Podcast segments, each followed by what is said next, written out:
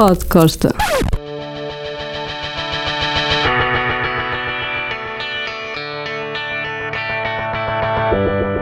Uma das notícias do ano, pelo menos para mim, é o regresso dos Black Crows. Estou convencido que os irmãos Chris e Rich vão acabar à batatada, é o costume.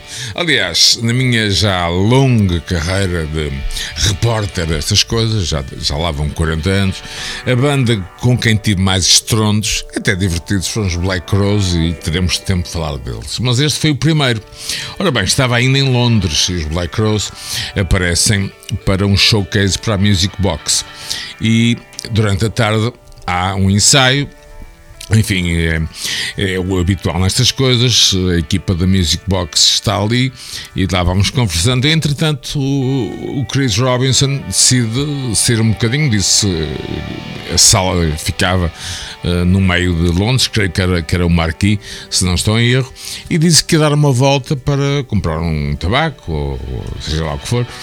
Há histórias incríveis, como por exemplo a de Peter Green, dos Fleetwood Mac, que aparentemente saiu para comprar um maço de tabacos eh, e reapareceu 30 anos depois. Mas pronto, neste caso, o Chris Robinson, o estrondeiro mor dos Black Crows, aparece alguns minutos depois com um ar de caso. E no melhor americano solista começa a dizer: Epá, em Londres andam gajos de saias, gajos aos beijos.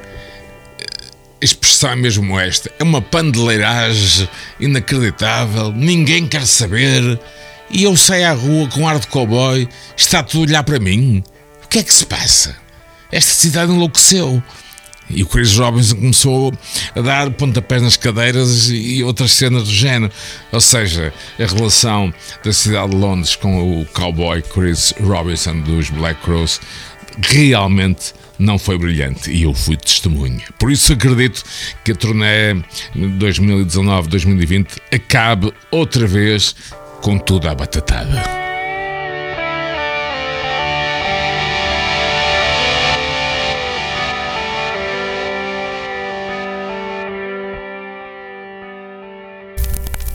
Pod Costa. Os podcastas têm o apoio de Lado B, onde encontram as melhores francesinhas do mundo.